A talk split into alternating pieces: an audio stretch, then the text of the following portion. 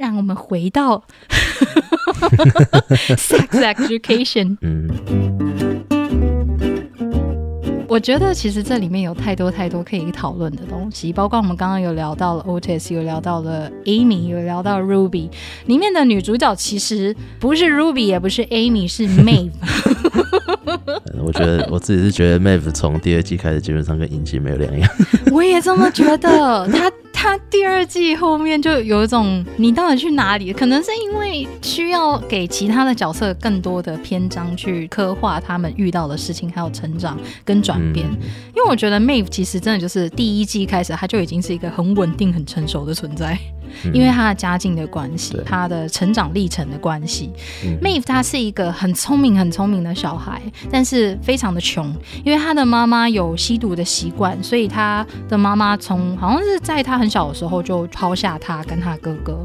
后来他的哥哥也就是到处流浪，是个浪子，所以基本上 Maeve 是想尽办法靠自己自力更生，然后去想办法赚钱，然后让自己可以去上学。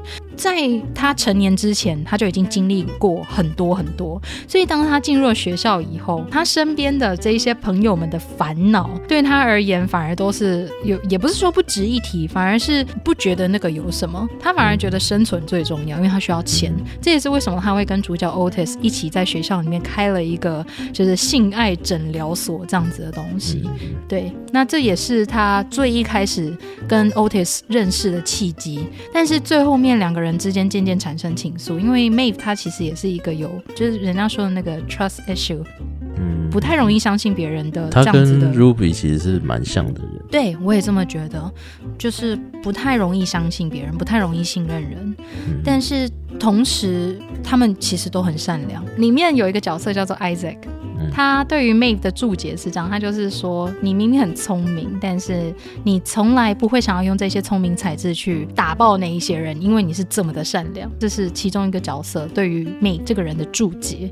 我觉得非常非常的精辟，嗯哼，因为你从这个剧里面可以看得出来，Maeve 她就是一个绝顶聪明，但她非常缺乏资源的一个小孩，也很知道自己要做什么。所以我觉得第二季、第三季它像是隐形一样，好像可以理解为什么。对，因为他的困扰跟他的困难不太一样。嗯倒是 Eric 跟 Adam 这这一对，我那时候看的时候，我一开始在跟我的室友一起看这一部，嗯我们后面都一致认为 Eric 跟 Adam 就是这一部剧里面的小绿洲。小绿洲 对你对他们有什么感觉吗？还是就是、哦、OK？什么感觉吗？嗯，我没有什么太特别的想法。虽然说 Eden 的转变也是蛮令人惊艳的，嗯，没错。我觉得里面最棒的地方就是每个角色的成长曲线都很精彩。然后现在 Eric 的 hater 变多了，哎呀，因为啊，这个就要说一下，Eric 跟 Adam 在这部影集里面，他们在最后面是一对同志情侣，但是他们在这之前呢，Eric 他是一个 openly gay 这样的一个角色，Adam 呢则是那种我们在美国的青春校园喜剧里面常常会看到那种也是风云人物，运动能力很强，然后会霸凌同学。Eden 算风云人物吗？他算吧，他一开始不是吗？他算吗？他最一开始不是吗他？一开始没有吧？没有吗？他感他感觉就是被学校当成笨蛋的角色。他不是后期才被当笨蛋吗？没有啊，他他原本只是因为他会走，我我觉得他的状态跟胖虎比较像一点。OK，好，那我修正一下，Adam 就是美国高中喜剧里面会看到的胖虎，但是他 可是。可是呢，可是他，因为他会霸凌同学部分的胖虎啦，但是他就是一个高高壮壮的呃校长的儿子这样子的概念、啊，很很会运动，可是非常不会读书，但没关系嘛，因为他是校长的儿子，所以校长罩他这样子。校长有罩他吗？也是就隐隐约约罩他吧，没有吗？校长的这太出来。我是觉得校长他是情感上面没有直接的去罩他，但是还是会私下帮他处理掉一些事情，就是帮他压掉一些问题，嗯没有吗？我我我觉得那个比较像下西下井的一种感觉。对，这么丢脸的事情，我我不能让它传出去。啊，好吧，那就是一个为了不想要让家丑外扬，所以照他。嗯，这样子的概念。嗯，总之 Adam 是这样子的一个角色。起初啦，最一开始是这样的角色，而且他特别喜欢欺负 Eric。对，所以我最一开始在看到这件事情的时候，我心里就在想说：Adam，你是不是神鬼？你干嘛每次欺负就是那种很公开出柜的同志？虽然说也不是直接这样画上等号，但那个当下我就有一个直觉，觉得哎，Adam 你你，然后到第二季的时候就有种哦，Adam 你真的是你你真的是神鬼。对，因为这一开始他会欺负 Eric，甚至会有一点点暴力想象，但是到后面就会发现 Adam 其实他一直在跟自己心里的那个真正的欲望在抵抗。他对男生的兴趣是高于女性的，但是他一开始很不想要承认这件事情，原因也是因为他的爸爸就是我们刚刚提到那位希望家丑不要外扬，所以会照他的校长。他是一个比较军事作风的人，所以他也比较严肃，不苟言笑。对于家里的管理，就是我说一就是一，说二就是二。后面就也因为这样，所以被他的妻子抛弃了。但这是后话。Adam 他的成长曲线棒的地方，就是在于说，他从最一开始拒绝自己对于男生的欲望，到最后面公开的去接受自己的这个部分，为了 Eric 去改变自己。我觉得这个是一件很美的事情。我真的觉得，哇，Adam。你真的他们他们官方的也是他们官方，反反正 I G 上面就有一个梗图，不是吗？嗯，有吗？就就就就说那个 Adam 的转变，就第一季问他说你喜欢什么？从 Elbow 变成 Dog，第三季就变 Dog 啊，成长哎。但是说真的，Adam 这个角色，他就是木讷到让你觉得哇，这个人好像真的是都没有在想事情，他的脑好像都没有在动。这种感觉，但是到后面你会发现，嗯，当然有一部分是来自于家庭教育的关系，因为在他们家里面是不谈感性的，所以也不太擅长表达自己的情绪，后面自然而然就变成一个比较木讷的人，那会透过动作，比如说运动，或者是说一些比较暴力的方式去去宣泄自己的愤怒这件事，对，所以幸好后面他有遇到了欧拉。这样子的一个辅助的小精灵，一个辅助的好朋友，不然我真的觉得会变成连续杀人犯。我是不觉得他会变成连续杀人犯，变成杀人犯有可能，但是。但是要连续应该是不太 对啦，我开开玩笑。但是我真的觉得他 感觉有几段他真的差一点就要走错了，他真的就差一点要把一切的愤怒用暴力去宣泄掉了，这是蛮可怕的一件事。所以真的幸好那个时候有出现了像欧拉这样的角色陪伴在他身边，两个人也变成好朋友，很像兄妹这样子的感觉，姐弟吧？嗯，体型像兄妹，体型像兄妹，可是关系上面。像姐弟，没错，没错，你说的没错。为什么 Eric 现在会有很多 hater？就是因为在最后面，Eric 发现他们对于感情的追求，还有对于自己的欲望的探索的程度，那个落差太大太大了。所以他就告诉 Adam 说：“我觉得我自己就像一只小鸟，可是你还你才刚出生，这样子的感觉。他想飞了。”那你能说他错吗？其实不行。我觉得大家生气的点是他，他就是出轨了，然后一般大家就是觉得出轨的人就是错，然后就回来还高姿态的说：“我我我觉得你还刚出生，我已经想要飞了。”你还在爬？对啊，我懂，我懂。可是我反而很可以理解 Eric。嗯，我不是说出轨的部分，而是他姑且不论出轨这件事情对错好。说真的，我也不觉得这个东西可以用对错去评断，但是。出轨这件事情，他在另外一个地方感受到了激情跟爱这件事，让他可以回去更坦然的面对这一段关系。他跟 Adam 之间的关系，我反而觉得其实是一件好事，因为我认真的觉得一段关系最怕的就是那种一直拖。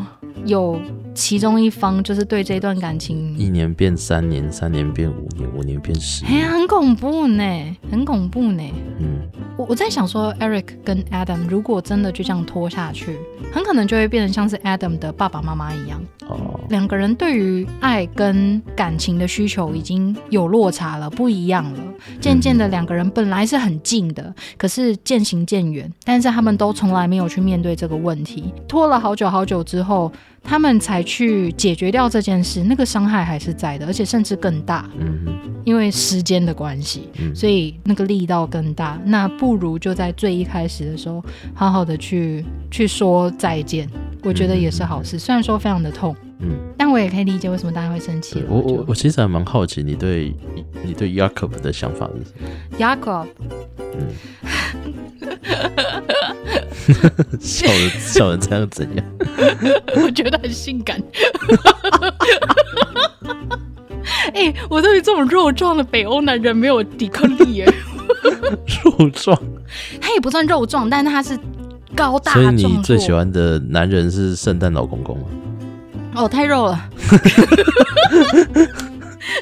太肉了，年纪有点有点胡子有点太多。可是、哦 我喜欢的是，就是像 Yakob 那一种，可是他，我只会想要跟他有肉体关系，实在，因为因为我我没有办法跟想法很传统保守的人嗯相相处，耶，所以我就讲白一点，就是我只会想，我只有想要干他的意思，但是我没有想要跟你一起走的意思，这种感觉。突然之间，突然之间把我的性癖什么都露出来，但是。但是我很喜欢，其实我非常非常喜欢这一个角色，但是我喜欢看他跟 Jean Melbourne 在一起。我觉得我我我我觉得他他跟存在俊在在争执的时候，其实还蛮好笑的。对他们两个抗议的方式都不一样。嗯，对，很可爱。你你那个你说很喜欢他们吵架，有什么段落你是最喜欢的？就是有一幕嘛，俊他嗯就在跟 Jacob 争执某个议题，你是说投票那个吗？对，投票投票那个，我记得那一个，对，我忘记是两个角色谁先提起，但是 Jacob 就回了一一句说：“我从来不投票的。”然后 Jin 就吓了一跳，就说：“啊我说，你从来不投票票，你说你不投票是什么意思？对，你是什么意思？”然后 Jacob 就是感觉就是我不信那一些东西啦，那个东西都是政治搞的鬼啦，那一种那种概念。这就是为什么我会跟你讲说，我应该只会想要干他，所以 我记得像西施版这些地方，有人就会讨论这件事情，哦，怎么说？就是到底有没有办法跟韩粉上床之类的。突然之间好像好欲言又止，不敢给出一个我没有办法说 yes or no 呢。等一下，你有办法吗？我没有办法，我觉得通常一开始我就不会跟这样的人聊下去嘛。是是，但是如果是又开始岔题，可是假设是这样的状况，如果你们两个就是性吸引力很强，然后你们真的就是一夜情，然后发现说，哎、身体也蛮契合的，嗯就有发展出了比较就是固定炮友的关系。那后面你发现他是个韩粉，你还会继续吗？还是就是当我知道你的政治立场跟我不一样的时候，就拜拜了？哦，因为我我找炮友的标准不会是那个样子，所以应该就会是拜拜。哦，不，你找炮友的标准不会是仅限于性吸引力对我来说，炮友的标准是可以打炮的朋友，啊？了解。所以重点是朋友。哦，所以还是会需要有一个共同的话题跟共同的概念。嗯，哦，原来是这样，因为我没有炮友，所以 如果真的是想要找炮友的话，我真的就是想要找找那种纯打炮的，嗯那种就是方便，可是又会觉得很麻烦。我觉得我应该我应该很难很难办到，甚至是这也是一个超级差题，我也不确定这会不会剪进去。但总之，我跟我的另一半在讨论之后，发现我们两个都非常可以接受开放式的关系，可是、哦可是我们都超忙啊，不，我们都超懒。超懒，我们会觉得很麻烦，就是还要去怎么讲？因为我觉得一段关系的促成，你还是得基于一个你认识对方，你想要让对方进入自己的生活里面，不一定生活，就是有点像是说进入你的生命里一个部分，会成为你的生活的一部分。那那个就势必是会有互动，势必是会需要去去，你不可能就是跟人家讲说，哎、我开放式关系，然后就是我们两个在一起，但是后来也就直接把对方弃于不顾，也也不是说弃于不顾，哦。就是没有去经营一段关系的话，那何必去开始这一段关系，嗯。你知道吗？对，所以后来我们两个就觉得好麻烦哦、你们可以试着情侣联谊啊，哦，有这种东西哦，有啦有啦，就是我我们在 FB 社团里面，其实也都会有人 PO 真友的，嗯然后因为是开放式关系嘛，所以有时候会是伴侣一起真友。这哦，那蛮有趣的。我不知道，可能哪一天时机对了，成熟就就会吧。因为我们都觉得好麻烦，就是你要去认识对方，一定会需要。我们就后面就觉得说，还是顺其自然。有遇到的话，如果都喜欢就 OK，哦，就还蛮蛮单纯的。真是两懒惰的两个人，对，不过也蛮蛮好玩的啦，我觉得。我说的好玩是指说可以遇到一个跟自己差不多想法，因为一直到目前为止，我听到对于开放式关系大多都是无法理解，或者是觉得哎呦这种感觉，你是你是问谁啊？就是身边一些朋友有些反应超大哎、哦，对啊，以前一些交友圈的人，然后他们聊到这件事情的时候，我记得他们的反应都是屁啦，哪有人这样？那就出轨哦。我 心想说靠背哦，你没有看过啊，那不代表不存在好吗？真是哦，哎、嗯好好，我再扯回来啊，我们也我们也没有讲到 Hope 啊，啊，对，因为第一、二季就有好多可以讲了。嗯，对但是到了第三季，其实 Hope 一出现的时候，我就直接跟小帮手说，这个一定有问题啊。你是这样讲吗？你你确定你不是说这个一定是个贱女人？没有，我们要委婉一点，这个一定有问题。我觉得他怪怪的，他最一开始给你什么，就代表他没有要给你什么啊。所以我最一开始来见到这个角色的时候，这个新的校长的时候，我就没有一个好的预感。后面也确实是如期的，但我觉得这一个角色有点可惜，因为花很少篇幅在讲他。对我，看完第三季，我还是不了解他怎么了。不知道他的故事。对，不知道他的故事，我只知道他好像婚姻并不是那么美满，然后他上面还是有很多压力，业绩的压力，他必须要帮这一所学校重新建立名誉，因为之前这所学校因为一些风波的关系，在社会舆论上面的风评并不是很好，嗯所以他有这样子的压力。不然他可能没有资金来源，然后他本身也有不孕症这样子的状况，这是他的个人的一个痛苦。嗯，只知道这样子，啊，其他一概不知，所以我在想，可能要留到第四季吧。可能吧，对啊，对啊，后面才会有一些这个篇幅。嗯那还有 Jackson 的那一个朋友，，Cal，看到这个角色很特别，是在于说他是一位非二元性别，所以非二元性别就是他没有界定自己是男生是女生，嗯所以他和 Jackson 认识之后，两个人之间有了一些火花。我对看到这个角色，其实心情也蛮复杂，因为我对非二元并没有非常非常深入的了解，我只知道说他们对于自己的定义并不是男生也不是女生，他们没有任何的定义，我就是我这样子的概念。Jackson 跟 Kyle 他们遇到一个问题，就是说他们虽然想在一起，但是 Jackson 会不知道要怎么样跟他有肢体接触。因为他们两个人在亲热的时候，Jackson 还是会想要去抚摸对方的胸部，嗯，但这好像就是 Kyle 很不希望的事情。对，那那个当下，我也在想说，对耶，那该怎么办？我我我对于这这一对的关系也是一个问号，就是如果是我遇到这样的情况，我也会不知道要怎么做比较好。就如果这个人有经验的话，当然就是直接问他希望是什么样子。啊但是如果他没经验的话，那就是嗯那就是两个人一起发呆。那可能这个部分就会需要看这两个人对于这一段关系会不会有很多想要有亲密的肢体接触，然后肢体接触又可以接受到哪边？对了，对啊，对啊。因为每个人对于肢体接触的程度好像也都不太一样我。觉得应该说，假设生理男生女女做爱，嗯，然后男生第一件事情基本上就是去揉这个女生胸部。对 对对对，但是是我的话也是，嘿，哦，对对对，这跟男女没什么关系，反正看到女的就是会想要去揉胸部。对，对。我想也是对，但就是还是有其他地方可以探索了。人的敏感带还蛮蛮多哦，不一定是在性征上。对对对对对，这可这可能是一个探索方向，因为非二元不等于无性恋嘛，所以还是会有肉体探索的欲求。对，只是这个东西可能就会需要两方去沟通，彼此的界限在哪里，你可以接受的界限到哪里，哪一个地方是不希望对方去碰触的，另一方就避开这样子，可能是这样子吧。我也不想要在真的并没有很清楚的状态下，然后做出很多 猜测，因为我觉得可能会蛮冒犯的，所以我不知道，我想到的方法只有这个，因为就像我前面讲，我看完这一对也是，天啊，那怎么办？我跟我跟 Jackson 一样的疑惑，你知道吗？一样迷惑，然后也让我有在思考这件事情。不过后来想想，好像这也许是其中一个方式，就是问，然后沟通，彼此去理解这样。我觉得这也跟许多其他的，不论是什么样的性向的关系，沟通这件事都是一个根基吧。对啊，对啊，对啊，对啊。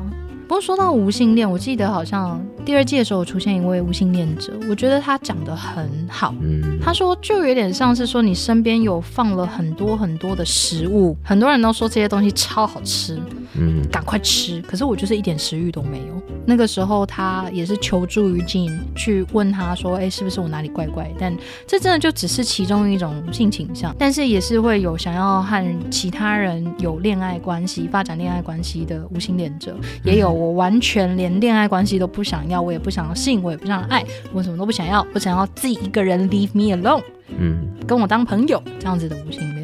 所以其实说到底都是彼此要去彼此了解我们之间的界限跟概念上观念上的不同。那这个关系不一定要是说有吸引力，我们就一定是要在一起，或者是如何？有很多很多可以发展的方向，很多很多的陪伴方式。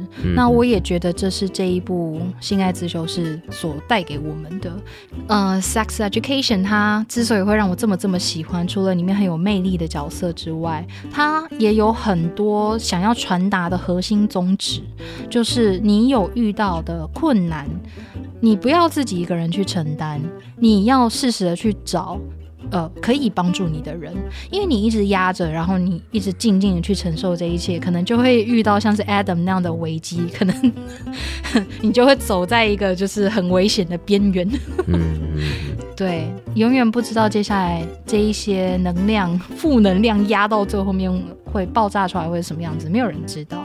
或者是像我们刚刚提到的 Jackson，他因为对于自己的。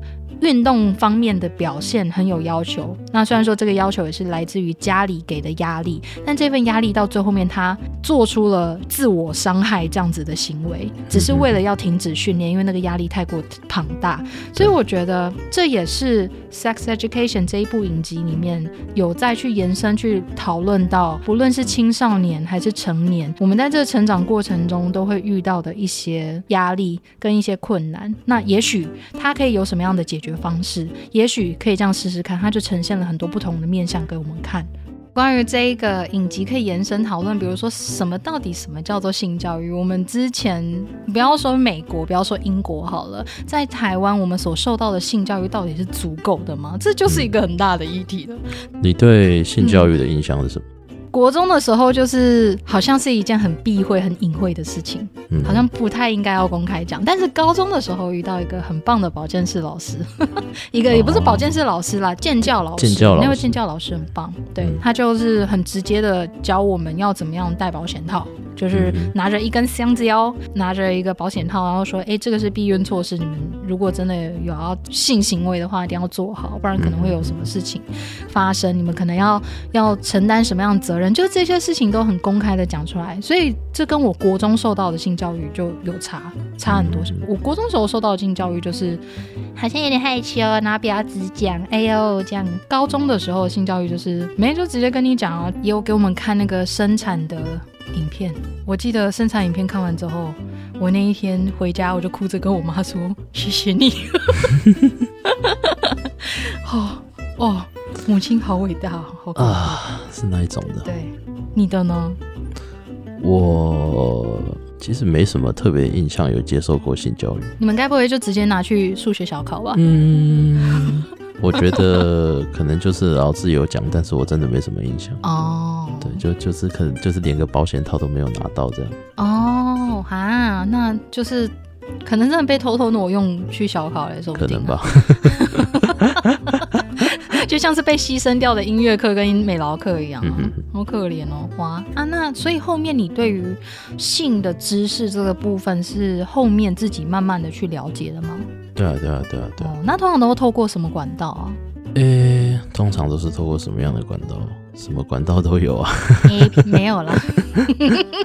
前期我觉得大家在接触到就是性事这件事情，嗯应该都是透过成人影片吧？对小小男生嘛，一定是从看 A 片开始。后期我记得好像台湾也有蛮多有关于性这个部分的知识，有一些工作坊有出现嘛。我记对得那个时候你好像有跟我分享说你有去上课，哦，对，我去上的是那个义务梗塞的工作坊，然后啊义务梗塞，如果大家前阵有前阵子有看新闻，就会知道他们前阵子怎么？我孤陋寡闻，对不起。他们前阵子被起诉，啊，坏就是那个钓鱼执法了，妨碍风化，哈，反正就是好像是警方那边接到有人通报，嗯，然后说他们妨碍风化，所以就有警察报名哼进去。在上课的当下，就一群警察冲进来，然后逮捕他们吗？类似吗？我觉得这蛮恶意的，就钓鱼执法，七八哎，有点气耶。是蛮值得生气的。对啊，因为阿干就在上课，而且我我知道他们应该是针对哪一些课堂做这件事啊。因为我记得他们不是有有一些课程是会直接让学生去看、去碰触到呃男性或女性的性器嘛，去了解。嗯哼哼哼，我觉得如果是以课堂来说的话，这并没有什么不对啊。那嗯哇，这个哇，这哇对啊，反对啊，反反反正就是警方去查气。哇，那他们他们现在事情还好吗？有落幕了吗？应该还好啦，因为我印象中他们也不是第一次被起诉了，嗯妨碍风化基本上没有没有办法告得成他们。是啊，是啊，因为他们并不是在公共的地方裸露，是吗？对啊，而且进去的人都是自愿的嘛，对，所以对啊，并没有人受到非自愿的侵害啊。对，真的是，嗯，嗯，真是令人生气的一件事情。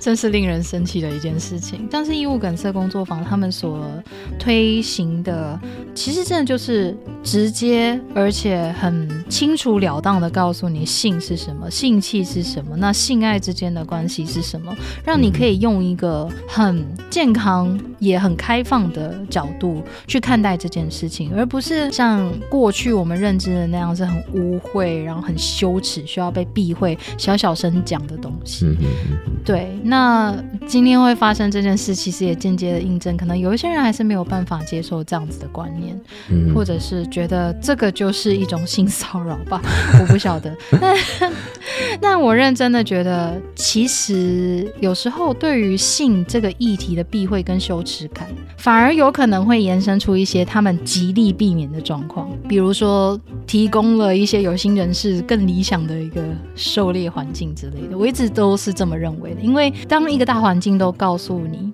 性这件事情不应该被公开的谈论，性这件事情是羞耻的。那如果遭遇了什么事情，比如说性侵害或者是性骚扰这样子的事，那是不是就非常容易出现像是这一部剧里面 Amy 她所遇到的情况是，她自己都会觉得这件事情我们就压下来不要讲。嗯嗯嗯我们就不要去声张这件事，这是不算什么，是我笨，我我对那个男人笑了，是我的问题，所以我不要去去张扬这件事。嗯嗯嗯嗯，对，是否就间接的提供一些人这样子的环境？因为受害者没有求救的空间，那加害人 谁抓得到他？嗯 而我们也确实有听过那么多那么多的鬼故事，是可能是家内性侵这样子的情况下，有一些人会觉得说啊，家丑不要不可外扬，嗯嗯加害者跟受害者道个歉，就这样，我们就这样子解决了，好不好？这这种事情也是有的，也是层出不穷的。嗯这种环境是蛮让人难过的，说真的。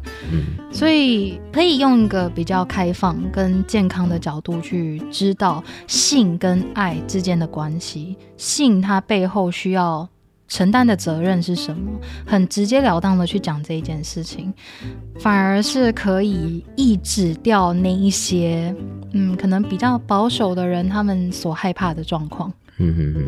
因为性开放并不就是滥交，性开放就是我们坦诚的面对这件事，我们好好的谈，我们好好的沟通，就是其实真的就只是这样子而已。嗯。对，因为其实性爱自就是他小宇宙刚刚前面有提嘛，就是觉得他应该变成国高中的性教育教材。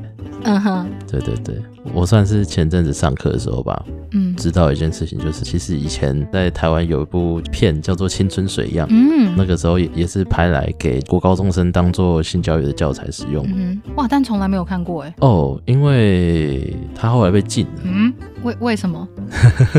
不雅？凯呢，他后来被弹劾了，就是弹劾？那是什么时候戒严吗？没有是二零一一年的时候，那么近哦，对啊，十年前的哦，没有，哇，二零一一年，十年前了。哎、难怪我从来没有见过这一部影片呢，《青春水样》。对对，他是那个台湾性别平等教育协会他们嗯有参与制作的一个短片啊。嗯，原来如此对，啊！哎、好好奇里面的内容，你有看过吗？还是你有有我我我有看过，我有看过。哦，所以它的内容你觉得？我完全不懂到底在进什么意思的。因为因为我从来没看过，所以我不我对这一部影片一点概念都没有。你可以大概讲一下这一部影片是在讲什么吗？它哦，它好难讲在讲什么，因为它的剧情简单到爆炸，所以、哦，对对对。但反正那整部影片的主题大致上就是在跟你说，就是探索性，嗯探索自己的身体是一件、嗯是一件好的事情，也是一件自然的事。对，是一件自然，是一件好的事情。啊，就它的核心主要是想要讲这件事。对对对对对。哇，那一直到现在还是被禁吗？对对对啊，就就是他他没有办法在国高中播放这样，啊，也是啊。现在有一些人都讲说，哇，那个性教育的课本，男生器官在左边，女生器官在左边，它这样合起来不就是我的？都有这种，都有这样子的言论出现了。嗯嗯嗯嗯，更何况是影像呢，是吧？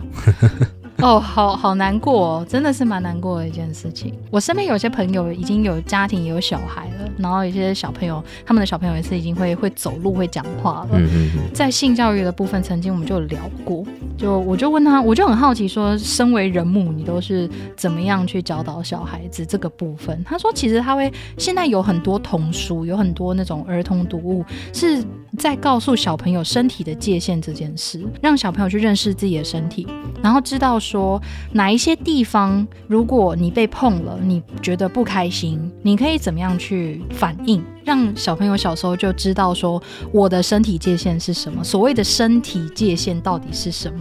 别人在越过那一条线的时候，我是绝对有任何理由去告诉对方我讨厌。我不喜欢跟不要这件事，相较于说我们什么都不要讲，我觉得反正你长大就会知道了，你大学之 后就会晓得了，你出社会之后，总之就会生小孩了。嗯相较于这种状态下，更小一点的时候，让他知道说身体它就是一个健康东西，身体的任何部位都是一个很自然的存在，它不应该被感到羞耻。那今天你要做出任何的决定，不论是你要和其他人发生性行为，或者是你今天要跟其他人有什么样的触碰，这些都是有责任在的。我想这是性教育最核心的点，这也是我们在讲性跟爱的时候，我想到的关键词。嗯，但是我不知道你想到就有关于在讨论性跟爱的时候，你的关键词会是什么？就是那个 key word。我吗？对啊，多元跟流动性，嗯，可以更深入的说明一下这个吗？为什么会是拿这两者来当关键词？因为我自己觉得啊，性或者是性别，嗯就是 sex 或者 gender 本身是多元的，它能有很多很多不同的表现出来的形式。比方说，同样都是异性恋男生，但是可能给人的性别气质是完全不一样的。嗯哼，再来，就像流动这件事情，是因为我觉得爱这件事情，它会它会一直变动。对，很多人会说什么“爱你至死不渝”，但我觉得那是屁话。没错，我也认同这句话，爱是会增减的。爱，我觉得也不是说增减，而是它会变，哦，它的状态会改变，它的形态，你们之间的互动的样子，它会有变化。嗯对，嗯但是那不代表不爱了。那要不爱了也是可以，它就是一个都很自然，你们彼此之间的感情状态，它会往什么方向发展，那都是可以接受的。嗯如果你们真的有好好沟通过，决定要分开，或者决定继续在一起，都好，那个都好。对，对。爱是它是一件流动性很大的事情。嗯哼，没有对错的，它是一个很自然而然，它会发生一些转变的。嗯，啊，谢谢你今天和我们分享了这么多，不会。对，也让我们这一集丰富了很多。今天真的非常谢谢 Basil，我也丢了一个东西给你，我看一下，那个也不是叶配啦，但我之前上课的时候得知的，就台湾性别平等教育协会，他们其实有做了一套在讲性教育的教材吧。哦，对对对。好棒哦！嗯。千德尔彩虹小队的宇宙冒险情感教育十二堂课教学手册，我在这边再稍微补充一下，它的课程里面就有提到有关于性别特质啊，还有性别角色，以及身体意向跟美貌的迷思，还有就是多元性别、情感表达，不论是告白呀、还是分手啊，就是感情之间对分手啊，可以用什么样子的心态去面对？还有最重要就是沟通跟表达这一件事情。嗯哦，他的课堂非常非常的丰富哎啊，里面也有教到积极同意的重要性，嗯，这很重要 哎。我们受我我们哎、我们这个年代好，我们不一样年代，但是我们这个我我们同个年代啊，我们对，我们同个年代。我们在过去受“不要就是要”这句话荼毒多久？嗯我还记得我小时候还是会听到这一句话，人家说“不要就是要”这种也是有耳闻。嗯到底受这一句话荼毒多久？但很开心，就是这样的事情，有人把它编编进去一个呃教育的手册里面，积极同意这个概念。还有第八堂是分手网络交友，嗯，哇，这个这个很重要。它后面还有像是性骚扰啊，然后还有讲到未成年怀孕这件事情。这都非常非常重要。其实不一定是性教育，两性关系或者是人际关系，人家说的那个大学不是也会有那种就是什么伦理课什么之类的。我觉得那种很有弹性的课程，其实应该要涵盖这些内容。包括刚刚提到性骚扰跟过度追求这个部分，我觉得过度追求，就会让我想到过去不论是很多歌曲还是很多艺术创作，都会营造出一个痴心等待、用力付出、默默当一个空调暖男，总有一天对方会发现到你的好。没有星星，真的不要这样做。有时候你觉得你很暖，可是别人可能觉得你很可怕。嗯一个比喻啊，不一定是男生，但女生有可能。那这边也推荐大家可以到台湾性别平等教育协会的官方网站去看一下啊，这个没有没有叶配啊，没有叶配，没有叶配。我是真的觉得这个很值得推广。对对对那我也会把刚刚我们提到的有关于这一个教学手册它的介绍连接放在我们这一集的资讯栏里面，如果有兴趣的话可以去看一下。